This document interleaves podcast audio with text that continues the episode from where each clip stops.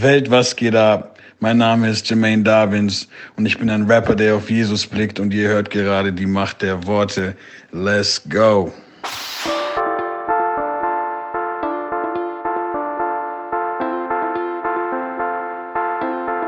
Hallo und herzlich willkommen zu Die Macht der Worte, der Podcast. Authentisch, praktisch, gut. Und jetzt viel Spaß mit der neuen Folge.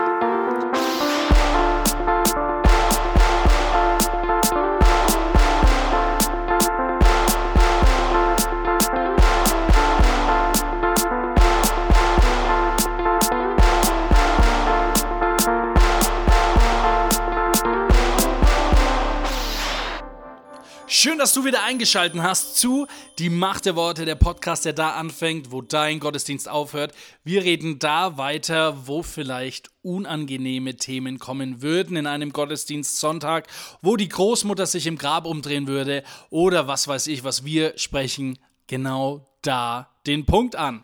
Und falls du zum ersten Mal einschaltest, herzlich willkommen zu dem Podcast, der hoffentlich bald dein Lieblingspodcast wird. Und für diejenigen, die tatsächlich schon diese 90. Episode hören an diesem 13. April, Dienstag. Danke, dass du diesen Podcast anhörst. Danke, dass du diesen Podcast unterstützt. Und wir freuen uns natürlich über 5 Sterne bei iTunes etc., über eine Bewertung, die es krachen lässt, über eine Mitteilung an deine Freunde über Instagram oder deine Stories. Aber egal, Hauptsache du bist da. Vielen Dank dafür, dass du diesen Podcast anhörst und dass du vielleicht auch ein Teil von diesem Podcast bist. pisst. Du pisst diesen Podcast an. Es tut mir leid, äh, dass du ein Teil dieses Podcasts bist. Man ist ja immer so gezwungen als Host, also zumindest in diesen Anreden, die ich hier immer mache, diese Intros, äh, dass man immer lächelnd redet, weil es klingt wesentlich freundlicher. Passt mal auf, ich, ich mache jetzt mal den Test, wann ich nicht mehr lächle. Und zwar genau jetzt, aber jetzt lächle ich natürlich wieder. Ähm, genau.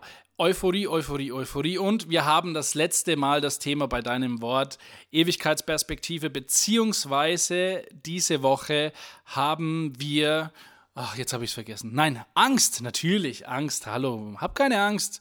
Äh, und so verlassen wir dieses Thema auch. Und nächste Woche haben wir den Pastor Tim Sauter aus Herzogenaurach bei uns, der über Sprachengebet redet. Und oh, oh, oh, wir sind nicht zum Ende gekommen und wir wollen deine Meinung dazu wissen, weil ähm, es gibt interessante Ansichten, die ich nie so angesehen habe, wie äh, die in unserem Podcast besprochen. Äh, dann Michael und Steve reden, wir haben das schon mal gemacht, über Füllworte beziehungsweise auch ein bisschen äh, in die Länge Ziehworte. Aber über Zoom haben wir gemerkt, es gibt ja tausend mehr, weil wir merken mittlerweile, kennen wir mehr Leute auch über Zoom, trauen sich mehr Leute, uns direkt anzusprechen oder zu reden. Und da gibt es einige Füllworte. Dann haben wir bei Revolution unserer Beziehungskategorie endlich das Thema äh, zu dem ich eigentlich wollte, eins meiner Herzensanliegen, was es genau ist, hörst dir an.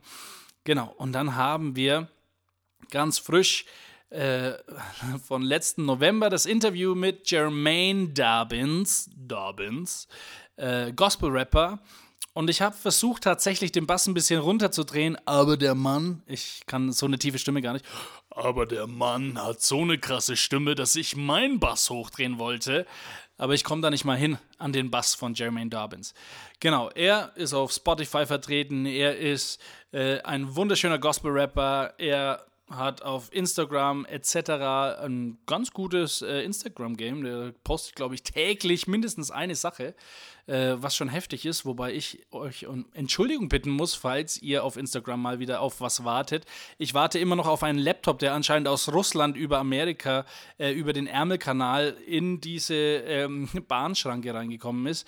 Da ist einfach im Moment, ich warte seit drei Monaten tatsächlich auf meinen Laptop. Naja, aber wenn der kommt, dann hoffe ich, mein Instagram-Game ein bisschen wieder aufrechtzuerhalten oder hochzuhalten. Genau, ansonsten wünsche ich dir eine wunderschöne 90. Episode, die Macht der Worte, der Podcast, der da anfängt, wo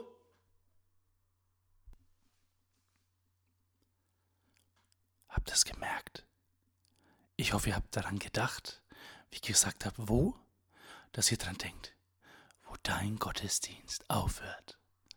Also, viel Spaß bei Die Macht der Worte. Seid gesegnet. Ich liebe euch alle. Dein Wort öffnet mir die Augen. Dein Wort ist Kraft. Dein Wort und meine Seele wird gesund. Dein Wort gibt Trost. Dein Wort ist ein Licht auf meinem Weg. Ja, wir waren letzte Woche bei Knien und jedes Knie wird sich beugen vor dem Namen Jesu. Und wir sind bei Matthäus 8. Wir reden darüber, über den Sturm auf dem See Genezareth. Und ja, ich will dir was sagen, wenn du Angst hast, wenn du Zweifel hast, such Jesus, damit du sehen kannst, wie Jesus sieht und finde Frieden in, in ihm anstatt des Sturms. Wir müssen die Perspektive Jesu bekommen, damit wir Frieden haben im Sturm. Jesus hatte Frieden, er konnte schlafen im Sturm, während seine Jünger Angst hatten. Und das Schöne ist, wenn du das lernst, wenn ich das lerne, können wir anderen damit helfen, den Frieden im Sturm zu finden. Jetzt habe ich schon gedacht, ich sage es falsch. genau. Und letzte Woche habe ich auch darüber geredet, dass wir äh, raue Seen brauchen, damit wir das lernen zu navigieren, beziehungsweise auf die Stimme Gottes zu hören, der uns navigiert.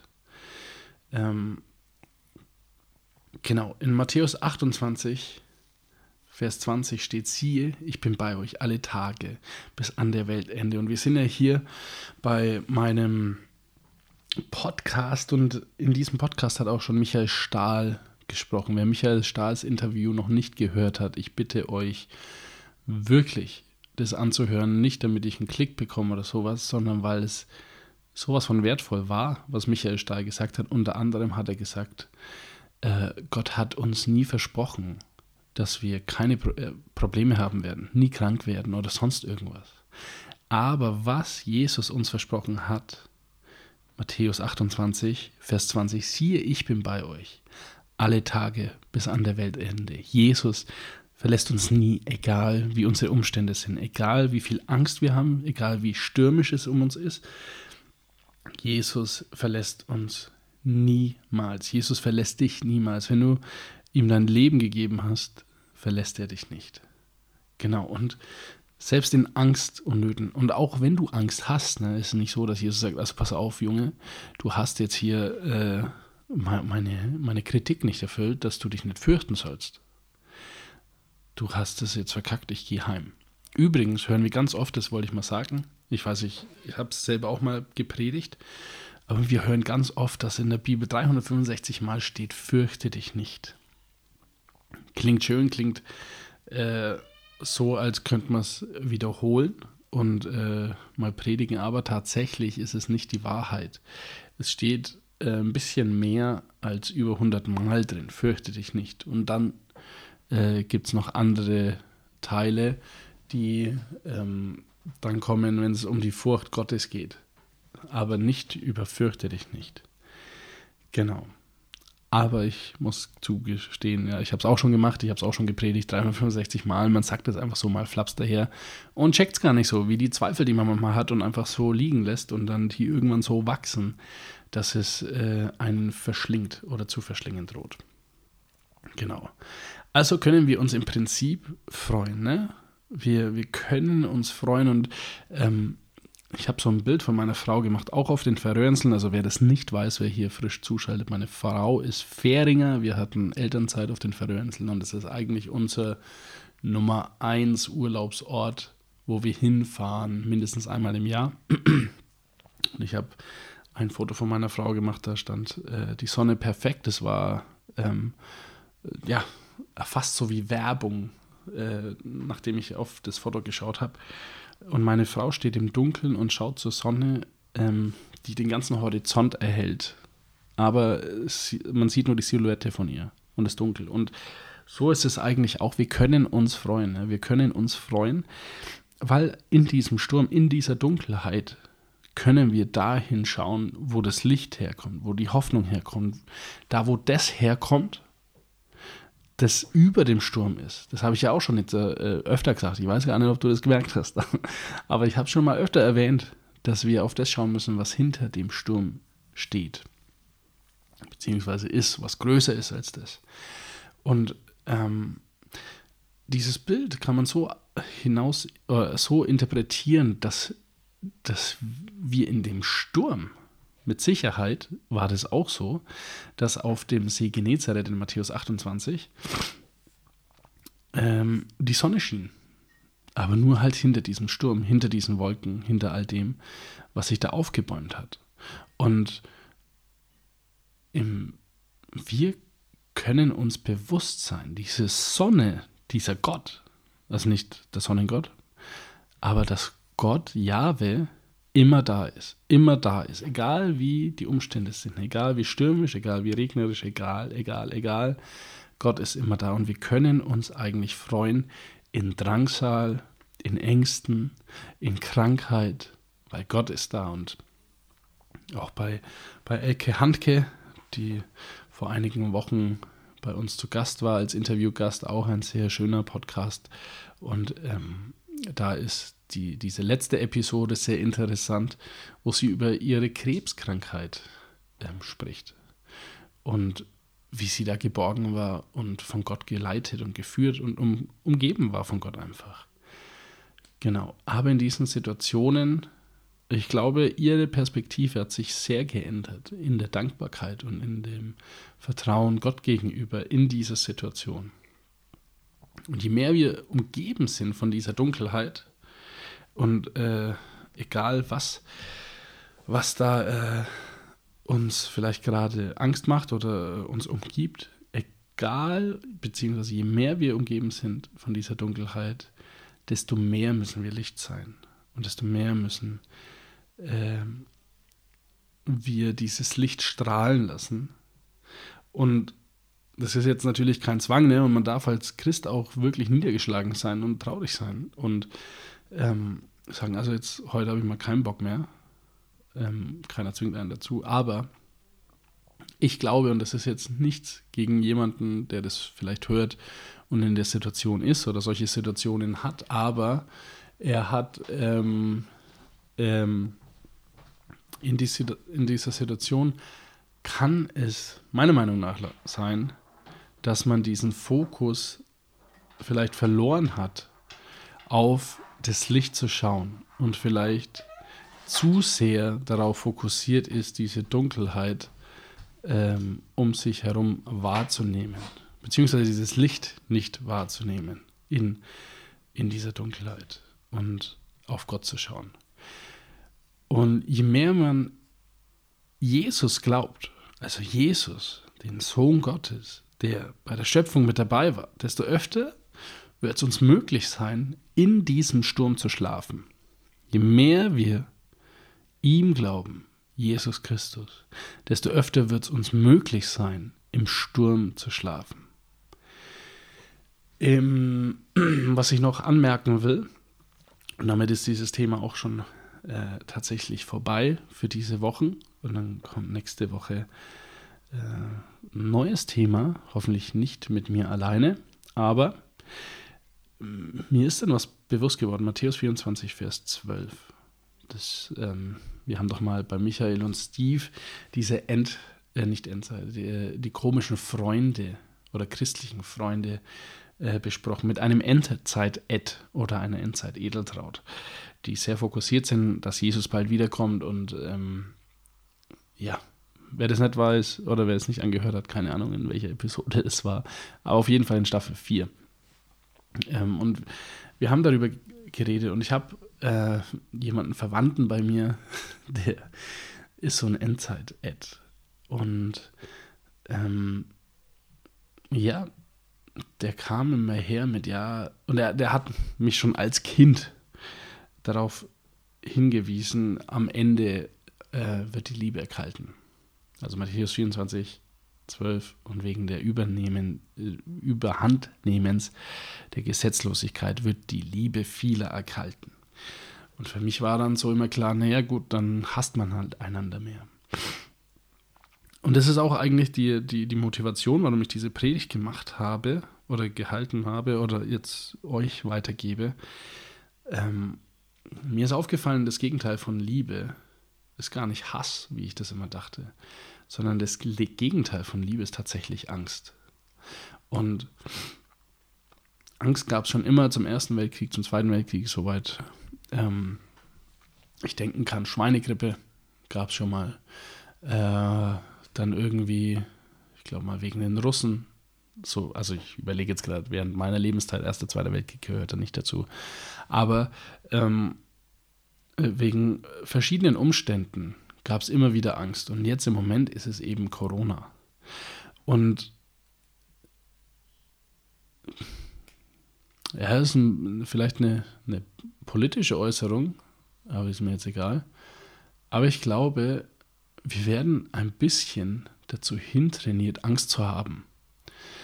Ähm, wenn es von Politikern ist äh, und die Kinder Kindern sagen, ihr müsst natürlich aufpassen, weil ihr sonst eure Großeltern umbringt, äh, wenn ihr Corona habt oder ähm, ah, was weiß ich, was ist, ist ein Beispiel, das ich so aus deutscher Politik kenne und was mich sehr geschockt hat. Aber auch natürlich äh, bei Leuten, die dann sagen, naja, äh, hier kommt ein, wie heißt es, Restart oder sowas. Ähm, und das ganze System wird umgeworfen und äh, bald dürfen wir gar nichts mehr ohne Chip im Arm machen und was weiß ich nicht alles. Das schürt natürlich auch Angst. Und wahrscheinlich auch, egal auf welcher Seite du stehst, ich hoffe, du bist mit mir so ein bisschen in der Mitte, der Fear Not mit mir singt. Aber egal auf welcher Seite du stehst, ähm, wenn es Angst schürt und wenn es Angst machst, wenn es Angst macht, dann spielst du eigentlich dem in die Karten. Ähm, bei mir ist es so, ich will mal irgendwann, wenn du das hörst und du kennst jemanden, der sagt, hier kommt die große Erweckung nochmal nach Deutschland und der kann das mir irgendwie beweisen, über Bibelverse und über was weiß ich was nicht alles, dann will ich mit dem reden, weil es gibt ganz viele, die sagen, äh, da kommt äh, noch mal eine Erweckung. Wir haben Awakening Europe. Ich habe schon probiert, Ben Fitzgerald irgendwie ranzubekommen, der der Chef davon ist. Ähm, habe auch mit meinem mit manchen Gästen ein bisschen darüber geredet, leider immer ohne Aufnahmen. Aber ich denke mir doch, also laut meiner Bibel ist es doch am Ende der Tage doch kein Abfall. Äh, ist, doch, ist doch der Abfall, nicht ein Zukommen. Oder sind wir noch gar nicht am Ende der Tage? Genau.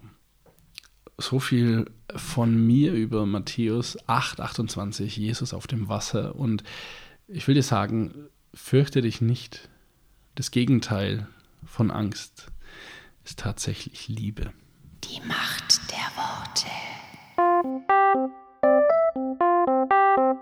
Michael und Steve und ihre fünf Minuten. Ja, Michi, wir beide, wir sind ja eigentlich schon gute, na, gut gebuchte Prediger eigentlich. Ja, das ist ja mindestens Gut, in einmal der, im Jahr. in der, Regelmäßig. Also. in der eigenen Gemeinde, da ist natürlich auch, da kann man sich, kann man auch sagen, du, wenn ich nicht predigen kann, du, dann gehe ich halt woanders hin. Das zieht auch immer ganz gut. Da kriege ich auch mehr Klicks dann. ja, richtig. Und mir wäre es wurscht, aber nur mal, Ja, bei uns geht es ja nicht einmal über 100 Klicks, das ist ja das Traurige. ja, manchmal. Ja, vielleicht soll, vielleicht soll ich da heimlich einmal so sponsern bei YouTube, dass es mehr sieht. Aber ähm, es gibt ja so Tricks, wie man sein Predigt ein wenig verlängert. Also so jetzt bei Zoom-Dinger, da ist es ja eigentlich eher so, dass man es verkürzen muss. Eig eigentlich, ja. Eigentlich? Genau, eigentlich, ja. Eigentlich. Aber bei, bei Nicht-Corona-Bedingungen, da hat man ja manchmal schon das Problem gehabt, wie mache ich jetzt die Predigt ein wenig länger? Ja, dann braucht man Füllwörter. Ne? Da gibt es natürlich diese, diese typisch frommen Füllwörter, Jesus Ja. ne? und Herr dazwischen und dann immer ein bisschen so Augenrollen nach oben schauen, damit einfach die Leute mit reinnehmen ne? in den Denkprozess Herr nach oben und die denken dann, ach, jetzt, jetzt, ist, jetzt ist die Connection da. Ne? Eigentlich überlegst du, Mensch, was könnt ihr noch ein wenig sagen?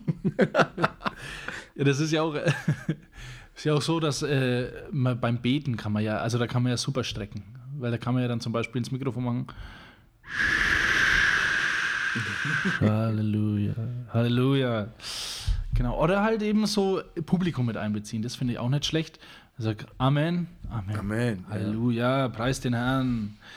Oder auch, äh, dass das Gebet ein wenig länger dann ist noch, dass man und die ganze Gemeinde sagt und dann lässt man das zusammen. Da hat man ein wenig ein Gemeinschaftsgefühl. Unbedingt.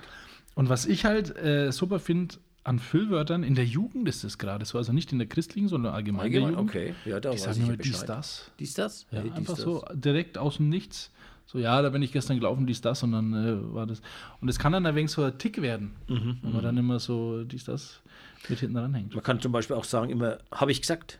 Ja, Habe ich gesagt, weil dann denken die Leute, ja, hat sie das jetzt gesagt? Oder nicht? Aha, ja, aber doch, doch, ja, habe ich gesagt. Man, also da, da kann man mit, mit fast nichts, kann man da richtig einen Vortrag halten. Das Gute ist halt, wenn man das nochmal wiederholt, äh, was man vorher gesagt hat und dazwischen das habe ich gesagt. Ja, also genau. Zum Beispiel, Michi, äh, gestern war ein schöner Tag, habe ich gesagt, war ein schöner Tag. Also, da hat man dann ein interessantes Gespräch gehabt. gehabt. Wir hatten ein Gespräch. Aber ich hatte einen Arbeitskollegen, der hat immer diesbezüglich gesagt. Der war Ungare und der wollte mal wenig intelligenter Okay, äh, wirken mhm. und hat immer gesagt, diesbezüglich. Und das hat er dann in einem Satz so drei, vier Mal mit Mhm. untergebracht, wo du dachtest, so, ja, diesbezüglich ist das schon schön diesbezüglich, dass das Wetter halt draußen diesbezüglich auch Mhm. Ja, ja. noch passt. Da, Diesbezüglich. ja, da habe ich auch einen Kollegen, der sagt immer, wie schon gesagt, auf Hochdeutsch so richtig, wie schon gesagt, und dann sagt er irgendwas, was er noch nie gesagt hat, natürlich. also irgendwie, und dann stellt er so, so Thesen auf, wie schon gesagt, und dann denkt man sich im ersten Moment, ach, dann stimmt's ja aber, weil ja ist ja schon gesagt. Also, und dann denkt irgendwann kommt man auf die Schliche. Das ist einfach nur so ein Tick ist. Was ich gemerkt habe, auch ein schönes Wort, äh, Füllwort ist quasi. Und das sage ich ganz oft. Warum auch immer, ich verstehe es gar nicht. Selbst in den Interviews, also wenn man den Podcast hört, da hört man öfter mal quasi bei mir. Und mir ist neulich aufgefallen, dass ich, ich weiß nicht, ob ich sie angesteckt habe, aber unseren Jugendleiterkreis gibt es eine und die hat gepredigt. Und dann hat die die ganze Zeit quasi gesagt. Und ich musste so lachen während der Predigt, dass ich rausgehen musste, weil für mich war das so, äh, ich kenne ja das Problem auch. und, und die hat aber nicht mehr aufhören können mit dem quasi sagen. Und dann halt, wenn du auch üb- drüber nachdenkst, quasi, kannst du ja auch mal, also quasi kann man das ja ganz gut nehmen. Hast du eigentlich ein wenig Füllwort? Ja, ich habe jetzt kürzlich meine äh, Predigt nochmal angehört über Ehe Ja. übrigens, weil dass ich halt auch Bescheid weiß, klar, ne, freilich. wie das ist. Und dann habe ich da immer sowieso öfters gesagt. Sowieso. Also da habe ich mir gedacht, also sowieso. Und weil ja das überhaupt keinen Sinn gehabt. das ist mir ein paar Mal passiert. Und ich sage auch öfters ja. Ich mache dann manchmal so, ja. Das mag ich eigentlich auch nicht, aber es passiert mir halt des Öfteren. Okay. Ja, du, äh, wegen deiner Ehe-Predigt, Michi, du, da habe ich ja was gehört, aber ich denke, das machen wir mal nächste Woche. Die Macht der Worte. Revolution. Weil Liebe dir das Herz verdreht. So, Manu. Steve, du wieder hier. Ja, was, was machen wir beide hier? Immer noch. Ja, wunderbar. Äh, interessante Geschichten über Beziehungen, äh, Liebe und Frust tatsächlich auch in deinem Leben. Ja, Frust kannte ich ganz gut. Ja, lass uns doch ein bisschen weiterreden. Wir haben Ja. Geendet letzte Woche mit. Ah, Schon so lange her. Was war das nochmal? überlegen, du. Ich weiß es gar nicht mehr. Ach so, äh, schnelles Heiraten. Und äh, schnell Sex haben oder nicht. Und bei dir war es eher machen. Oder? also nicht Sex, aber Ja, wenn man die Vorgeschichte nicht kennt, kann man sich jetzt da was ausmalen, ne? ja, für den, der jetzt neu einschaltet, der darf gerne nochmal fünf Wochen oder vier zurückspulen. Ja. und darf sich den Manu seine Geschichte anhören. Ähm, genau, ihr habt dann geheiratet innerhalb von drei bis vier Wochen. Nee, da habe ich meinen Heiratsantrag gemacht nach drei Wochen. Antrag. So, und geheiratet, äh, der, wie war das nochmal? Ein Dreivierteljahr später oder so. Oh, das ist auch sportlich. Ja. Ähm, würdest du das Leuten empfehlen? Nein. Hm, Wobei es auch klappen kann. Das stimmt. Du hast ja auch letzte Woche erzählt, äh, hier einen, ach, wie hast du es genannt, äh, Führerschein. Ein, ein Reifeführerschein für Beziehungen. Erst ab einer gewissen Reife darf man eine Beziehung anfangen. Genau. Finde ich eigentlich toll. Die Bezeichnung wäre dann reifes Früchtchen. Oder wahrscheinlich. Gute Idee, ja. Lass uns da später äh, eine Geschäftsidee entwickeln. Genau. Nach dem Podcast. ähm, genau, dann, dann war die verheiratet. Also Ja. ich spring so ein bisschen. Mhm. Äh, wie ist es denn gelaufen dann so? Also habt ihr dann gleich äh, Kinder bekommen? Du hast erzählt schon ein paar Wochen vorher, dass deine Tochter dein Alter immer korrigiert, wenn du ihr sagst, du bist 34 oder Leuten sagst. Ähm, wie schnell kamen denn die Kinder? Okay, die kamen nach drei und vier Jahren. Nach drei und vier Jahren. Meinst du, es ist eine gute Zeit, dass man sich so ein bisschen als Pärchen besser noch kennenlernt und dann sagt, jetzt haben wir so ein gutes, stabiles Fundament, da kann jetzt ein Störenfried dazukommen oder zwei? Also ich sag mal so, Ich liebe meine Kinder, das wollte ich nur kurz sagen.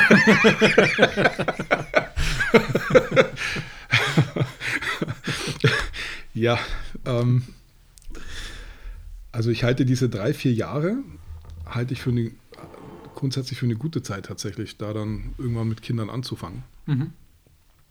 Das viel Wichtigere ist, ähm, wie das, was ich in dem letzten Podcast erzählt habe, dass ähm, eine gewisse Reife von Nöten ist. Mhm. Und ähm, wenn man dann auf das aufbauen kann, Mhm. das ist dann wirklich was, was irgendwie wächst und größer wird und immer mehr einnimmt. Mhm.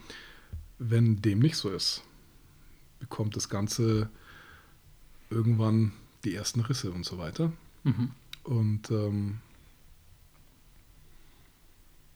ja, also nach wie vor, da könnte ich jetzt auch gar nichts anderes erzählen. Das Wichtigste ist diese Basis. Die Basis von der Familie sind Papa und Mama. Mhm. Und wann dann die Kinder kommen, äh, wenn da zwei Persönlichkeiten zusammenkommen, die wirklich eine gewisse Reife haben Mhm. Und Kinder kommen nach einem Jahr, kann perfekt sein. Ja. Wenn zwei unreife Persönlichkeiten zusammenkommen, Mhm. die ein großes Päckchen mitbringen, dann kann Kinder nach zehn Jahren immer noch viel zu früh sein. Mhm. Ja? Wie war es denn bei euch so? Ähm, also wie gesagt, diese drei, vier Jahre für, waren eigentlich, fand ich deswegen gut, einfach weil meine Kinder jetzt noch einen jungen Papa haben. Mhm. 34, klar. genau. Ähm, und das halte ich für was sehr Schönes irgendwie. Mhm. Allerdings hatte ich im Nachhinein, muss ich klar sagen, die Reife eigentlich nicht wirklich für eine Ehe. Okay. Jetzt sagst du schon im Nachhinein, ähm, ähm, Stand heute, warte, wir. Stand heute ist, äh, du bist wieder alleine, Tatsächlich. kann man sagen. Ja. Ja. Ähm, wie ist es denn äh, zu dem Punkt gekommen? Also, weil das ist ja eigentlich der Grund, warum wir sprechen. Wir haben nur einen ewig langen Vorlauf gehabt, weil es einfach sehr interessant war. Ein sogenanntes Vorspiel. Äh, Musiker würden sagen Prälü. Es ging, es ging so viel um reife Früchtchen und jetzt geht es ans Eingemachte. Ja, richtig. Ähm, aber das ist so ein Thema. Ich habe das schon mal probiert, mit einem Gast zu machen, über Scheidung zu sprechen. Also man kann es ja offen sagen, du bist jetzt wie lange getrennt? Oder ja, getrennt? Ja. Pass auf, getrennt bin ich eigentlich seit sieben oder acht Jahren. Mhm. Ich kann da keinen Tag nennen, weil den, es gibt keinen genauen Tag. Mhm. Es gibt so eine gewisse Zone innerhalb von einem Jahr, Mhm. wo es einfach nicht mehr anders ging. Okay. Und äh, geschieden bin ich tatsächlich erst seit eineinhalb Wochen. Ja. Also Ende Januar ungefähr für den Hörer. Anfang Februar. Oder so, ja. Ja. Mhm. Okay. Ähm, was war jetzt meine Frage? Ähm, ja, genau, ich habe das probiert mit jemandem zu machen, aber der war noch sehr frisch äh, getrennt, also der war noch im Trennungsjahr. Und dann haben wir uns umentschieden und uns gedacht, so, ja, vielleicht ist es noch ein wenig zu hart. Wobei ich glaube, und äh, das rechne ich dir hoch an, es gibt, glaube ich, nicht viele, die gerne über solche Themen reden. Weil das ist ja im Prinzip ein Thema des, ich nenne es jetzt mal ein bisschen Hartversagens. Absolut. Und deswegen, ich rede überhaupt nicht gern drüber. Das- also es ist wirklich, ich meine, es ist jetzt, es ist jetzt, ich habe das hinter mir. Es ist wirklich ein abgeschlossenes Kapitel, auch wenn ich erst seit äh, knapp zwei Wochen ähm, geschieden bin.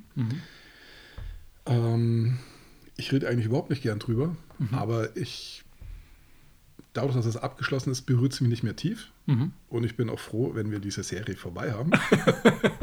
Und es, ähm, ich würde mich viel lieber mit dir über dicke Beats und heftige Gitarren unterhalten und über Lobpreistexte und über alles Mögliche. Ähm, aber es ist einfach ein wichtiges Thema. Und gerade unter Christen Mhm.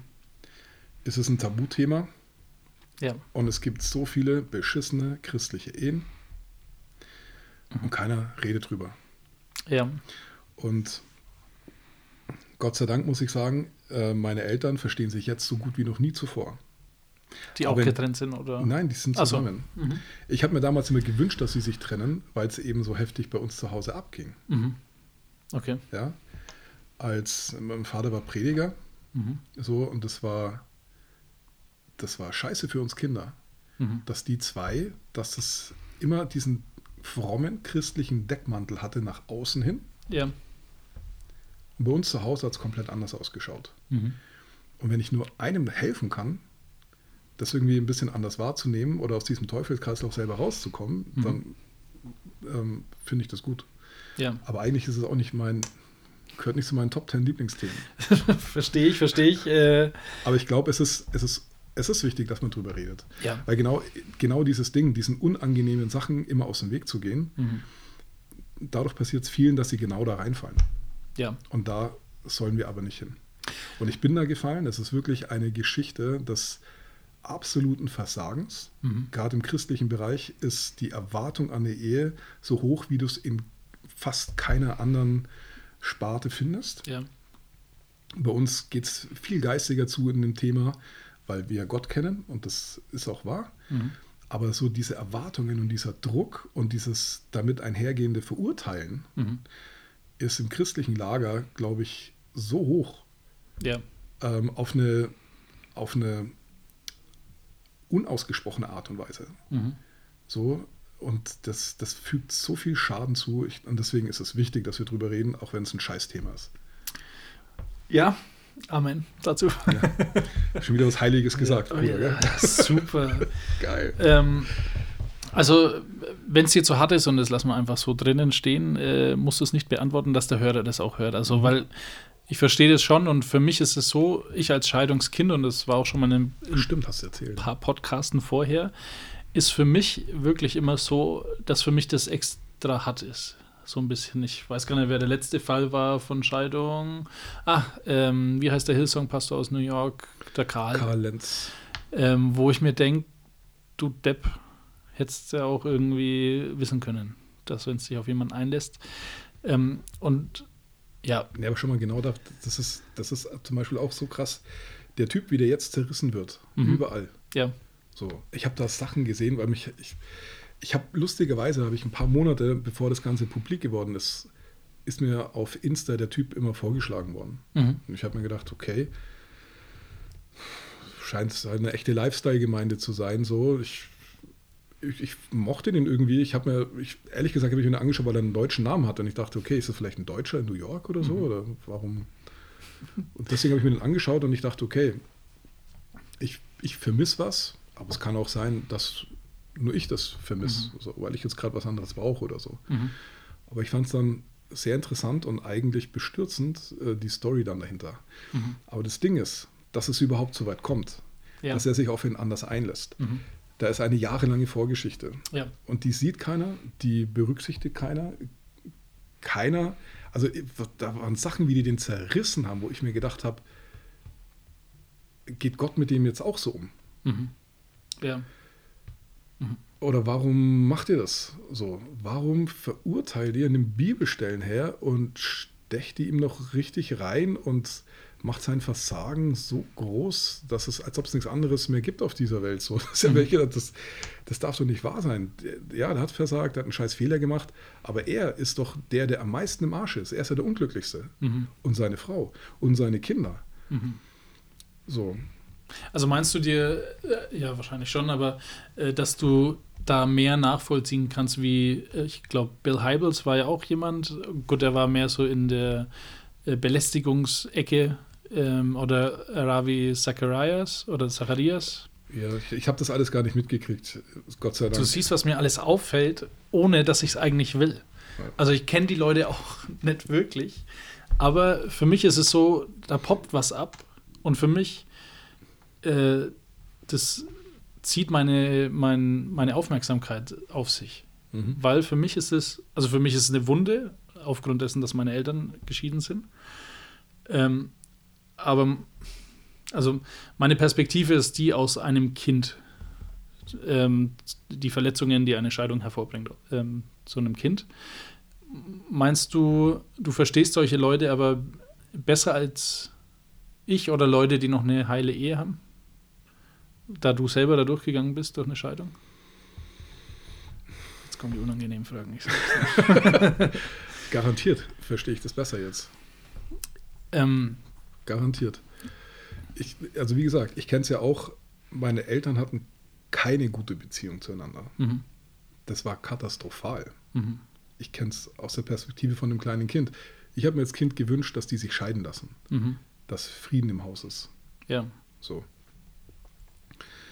Dann bin ich natürlich, wie ich mein neues Leben bekommen habe, mit den besten Vorsätzen in die Ehe, weil ich habe es als was Göttliches, Gutes, Reines, Wunderschönes erkannt, als was für einen Rahmen, äh, wo er alle so viel Geschenke reingesteckt hat, unter anderem Sexualität, die ja wirklich eine, ich meine, wer lässt sich sowas einfallen? Mhm, Wer erfindet Sex? Ich meine, ist so wirklich genial. ja. Also sowas Geniales ist doch Wahnsinn.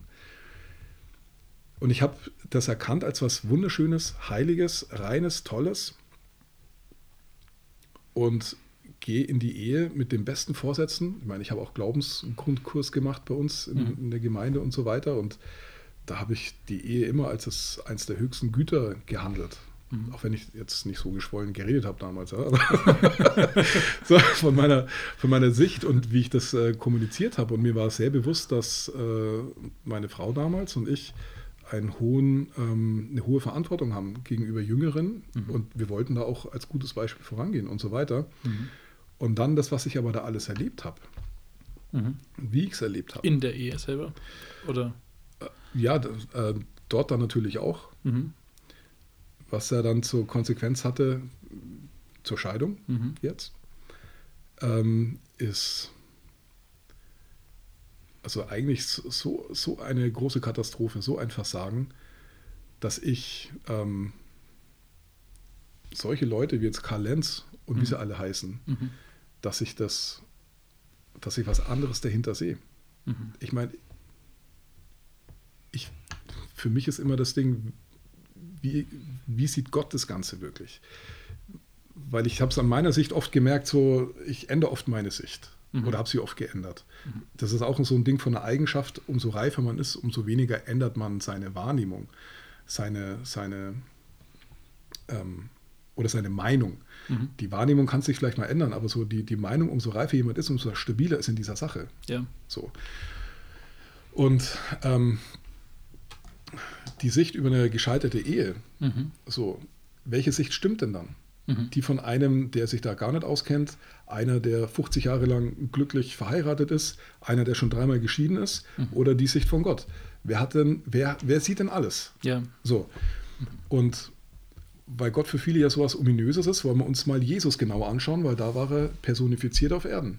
Wie ist er mit der Ehebrecherin umgegangen? Er sagt, er verurteilt sie nicht. Ja. Und das ist auch das, was ich da drin erlebt habe.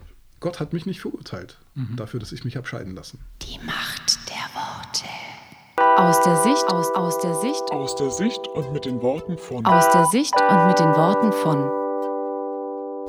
So, herzlich willkommen, Jermaine Dobbins. Guten Abend. Hi, schön, dass du da bist.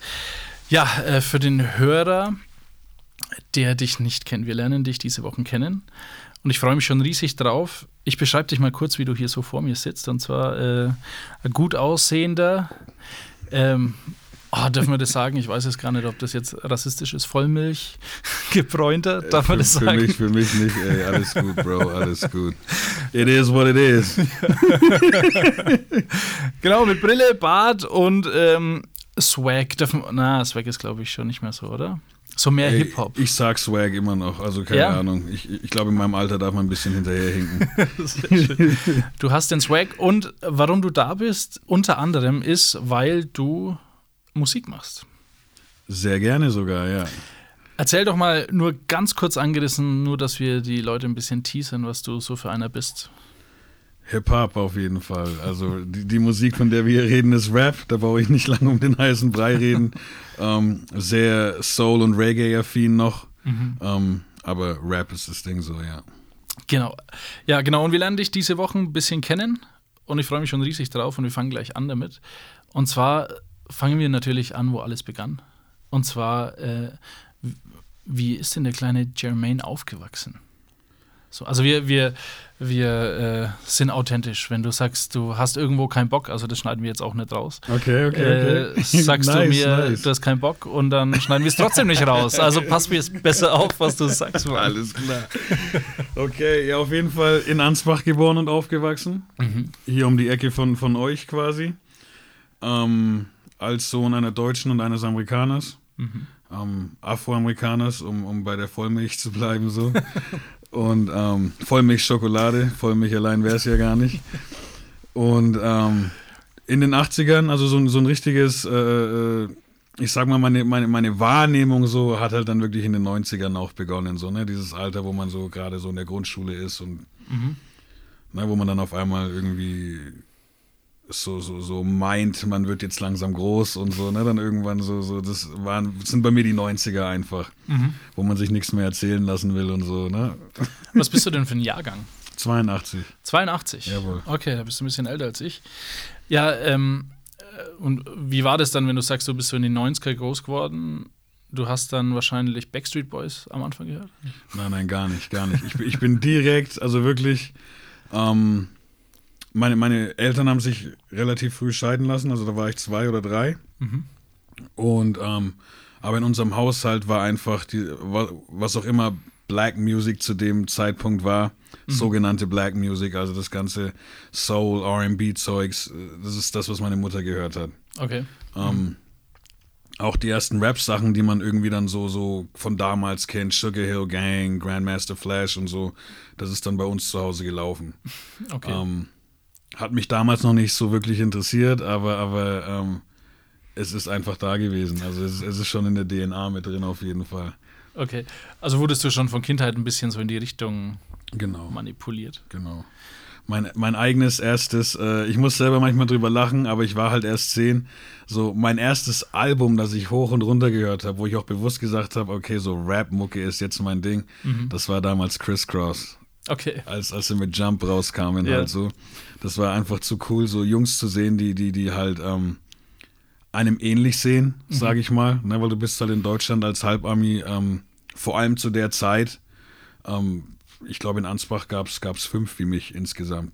Und da kannte man sich aber auch noch nicht. Ne? Und dann ist es halt schon cool, jemanden zu sehen, der so aussieht wie man selbst, aber der auch mega cool ist dabei. Ne? Und Ja. niceen Sound dabei kreiert. So. Und das war, hat mich voll in den Bann gezogen. Okay. Ähm, Criss Cross, nur damit vielleicht die Hörer, ich weiß auch nicht, ob ich falsch liege, äh, sind doch die, die Miggity Miggity Miggity Mac. Miggity, Miggity, Miggity, Miggity, Mac Daddy. Die Hosen falsch rum und so. Okay. Die geflochtenen Haare. Ja. Okay. Ähm, wenn du sagst, du warst so einer von fünf in Ansbach, man muss dazu sagen, für den Hörer, der ähm, vielleicht nicht gerade in Franken wohnt, Ansbach ist mit ein amerikanischer Stützpunkt in Deutschland. Damals sogar, also richtig krass. Also wir hatten vier oder fünf Kasernen so um die Stadt herum und sogar in der Stadt. Okay. Also du hast mir erzählt, du kennst das Brückencenter. Mhm. Das ist so ein Einkaufszentrum in Ansbach. Da ist daneben dran gleich noch die Fachhochschule. Und das war früher auch eine Kaserne. Also da. Okay. war, da wo jetzt das Brücken, da wo du jetzt zum C und A reinmarschierst, waren früher Panzer gestanden. So. Also, Krass, äh, besetztes Deutschland. ja. Ähm, wie war denn das für dich? Also wir hatten ja jetzt äh, vor kurzem Black Lives Matters ein bisschen so äh, in den Nachrichten. War das für dich damals auch so spürbar? Weil, also äh, du hast ja gesagt, du hast mein Interview mit Oli Bagno angehört Genau, auf genau. Instagram. Um da mal Werbung zu machen, wer es nicht gehört hat, könnt ihr gerne mal ähm, aber äh, weil ich das irgendwie nicht verstehe. Also vielleicht bin ich zu dumm oder zu weiß oder auch zu ignorant, aber war das bei dir auch schon so, wo Leute gesagt haben, also Oli Bagno hat gesagt, ah, da kommt äh, der Neger mit seiner Umba-Musik oder sowas, so in der Art. War das bei dir auch so? Ich habe meine Erfahrungen gemacht auf jeden Fall. Okay. Auch, auch im, im beschaulichen Franken so. Also ich, ich auch mit, mit Polizei und so Sachen schon. Auch, also ohne was getan zu haben. Also ich kann mich, ich weiß noch, ähm, als ich angefangen habe, Rap zu hören, also Chris Cross war ja noch relativ süß, aber als dann die ersten so erwachsenen Rapper so, so äh, es in meine Tape-Decks reingeschafft haben, habe ich schon verstanden so, weil die ja alle böse Jungs waren, dass die ein Problem mit der Polizei haben, aber ich dachte mir immer, wieso schimpfen die so hart über die Polizei?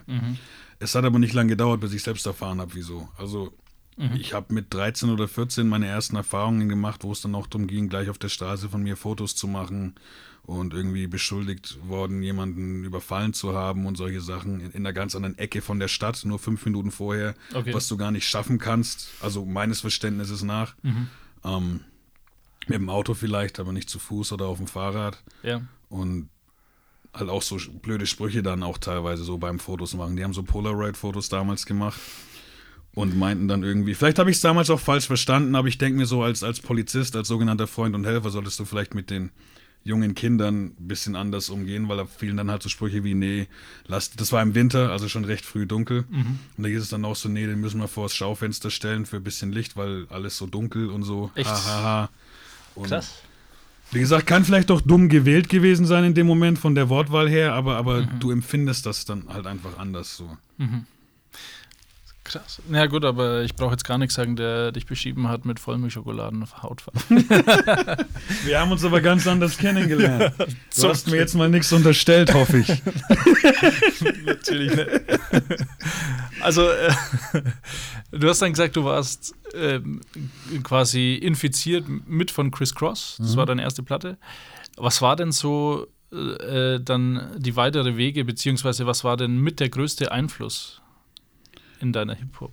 Da muss ich einfach den Namen einer, einer MTV-Sendung nennen, Yo MTV Raps. Okay. Ähm, das war so der einzige damals in den 90ern. Also ich glaube, ich habe da 93 angefangen, das zu gucken regelmäßig. Das kam immer Samstagmorgen. Ich glaube von 10 Uhr bis 12 Uhr, sowas um den Dreh. Und das war so der Input-Faktor überhaupt so, ich denke für alle Europäer, die Bock hatten auf, auf Hip-Hop und Rap so. Das war mega. Da gab es drei Typen, die haben immer im Studio direkt ähm, gerade Rapper interviewt, die gerade in waren. Redman, Eric Sermon, äh, LL Cool J, keine Ahnung, wen halt alles so. Und ähm, hatten auch immer so eine Top 10 Singles Countdown, der dann immer runterlief noch zum Ende. Und in der zweiten Stunde ist Fab Five Freddy. Den kennt man vielleicht von ganz früher noch. Der war bei so Filmen wie Wild Style dabei und so. Also der ist eigentlich wahrscheinlich Bin zu jung. der oldschoolige äh, äh, äh, Reporter überhaupt, wenn es um Sachen Hip-Hop in Amerika geht. Und der hat in der zweiten Stunde dann meistens äh, äh, Leute, die gerade aktuell irgendwas released haben, in ihrer Gegend interviewt. Ne? Also wenn, wenn NWA was Neues hatte, dann war er halt in Compton und hat sie da so vor Paul Lowridern interviewt oder ich weiß noch, als Wu-Tang gerade neu rauskam, da hat er die beim Videodreh besucht halt so, ne? Okay. Und, und so Geschichten. Okay. So ein Zeug halt. Und ja, da hast du eigentlich alles mitbekommen, was du, was du wissen musstest. okay. Aber du hattest jetzt nicht einen äh, Künstler, wo du sagst, so, der hat mein Leben oder mich so geprägt, dass ich das unbedingt machen wollte. und nee, das war viel. Das war viel. Also wenn, wenn dann hat Chris Cross so einfach das, die Zündschnur angemacht Mhm. und die Dynamitstange mit den ganzen verschiedenen Künstlern war dann aber direkt hinten dran so. Also Okay. ich habe nicht diesen einen Künstler. Es, es gibt einen, Mhm. Den ich vielleicht nennen kann, der, der mich jetzt eher glaubenstechnisch ein bisschen, was heißt bisschen, der, der mich krass beeinflusst hat. Mhm. Glaubenstechnisch. Und zwar? Ist jetzt eine ganz andere Zeitepoche, können, können wir das trotzdem jetzt schon fallen lassen? Ähm, ja, komm. Okay, also, also ähm, ich habe schon immer an, an Gott geglaubt und auch an, an Jesus so, aber habe mich da nicht wirklich, habe mir keine Zeit genommen Mhm. für Jesus. Aber dachte schon irgendwie, dass da was dran ist und dass er da ist und, und ähm, hab aber dann irgendwann, ich glaube so 2014 rum war es, habe ich mal einen Song gehört, ähm, also Thema Gospel Rap. Ähm, Gibt es in Amerika ja auch schon sehr lang.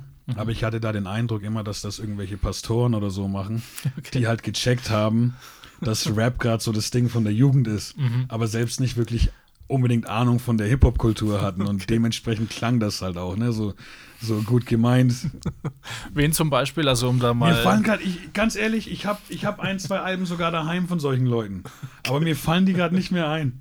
Die fallen mir gerade nicht mehr ein, weil ich dachte mir so, okay, die, die erzählen irgendwie ganz nette Sachen, so nimmst du halt mal mit. Ich kann dir die Namen leider nicht mehr. Oh, nicht, dass es mir zu schade wäre, jetzt einfach die, die zu droppen, aber ich kann es ich kann's dir gerade nicht mehr sagen. Okay.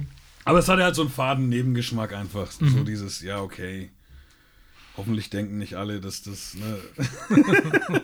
Aber ich habe dann, ich bin 2014 rum war es, glaube ich, bin ich über einen Song von Lecrae Mhm. gestolpert, den ich jetzt leider auch nicht mehr nennen kann. Mhm. Ähm, ich glaube, es ist ein Song, wo er ewig erzählt, dass er, dass er, dass doch bitte der Zuhörer für, für jemanden beten soll. Mhm. Und das klingt immer so, als ob er eine Geschichte über einen, über einen Homie erzählt. Und am Ende kommt dabei raus, dass es um ihn selbst geht. Okay. Ähm, ich glaube, dass es der Song war. Ich weiß aber nicht mehr, wie er heißt. Und das hat mich so beeindruckt, weil ich hatte zu dem Zeitpunkt auch schon irgendwie 10 Jahre oder 15 Jahre gerappt so und da bist du dann auch irgendwann überlegen so, hey, keine Ahnung, was soll ich den Leuten jetzt noch erzählen? So, weißt du, so mein halbes Leben ist eh schon irgendwie dokumentiert. Ja. Ähm, was machst du jetzt noch? Und das war dann auf, auf mich, für mich dann auf einmal so, wow, krass. Das ist, der hat mir jetzt christliche Werte vermittelt auf eine so coole Art und Weise. Ähm, ich will das auch machen. Okay. Aber mir war klar, um das machen zu können, werde ich mich mehr damit beschäftigen müssen. Mit Gott, mit der Bibel. Ähm, gucken, was steckt da so dahinter. Und das hat mich eigentlich sogar wieder näher, äh, oder was heißt nicht wieder, sondern einfach näher an, an, ans Christsein gebracht. So. Krass. Und ich dachte damals sogar auch, so funny Side Fact, ich werde Deutschlands erster Gospel-Rapper. dachte ich ohne Witz, weil ich kannte noch keinen so. Hab Lecrae gehört und dachte mir, okay, das mache ich auf Deutsch, Alter, das mache ich auf Deutsch. und dann habe ich aber dann äh, die Word-Jungs kennengelernt über Facebook. Dachte mir, okay, cool, eine andere Crew gibt's noch, ist auch okay so, weißt du. dann habe ich mich denen vorgestellt, auch via Facebook und die haben mich dann in eine WhatsApp-Gruppe mit reingeschmissen, wo einfach gefühlt schon 40 Leute drin waren oder so, die das dann teilweise auch schon seit 5, 6, 7, 8, 9, 10 Jahren machen und dann war es so, okay, ich bin nicht der Erste, ich werde einfach meinen Beitrag leisten. Macht der Worte. Vielen Dank fürs Zuhören. Folge uns auf Instagram, Spotify, YouTube und Facebook. Wenn dir diese Folge gefallen hat, abonniere unseren Kanal und wir freuen uns über 5 Sterne bei iTunes. Wenn du Fragen, Anregungen oder Verbesserungsvorschläge hast, kontaktiere uns unter die Macht der Worte at mail.de. Wir hören uns nächste Woche wieder.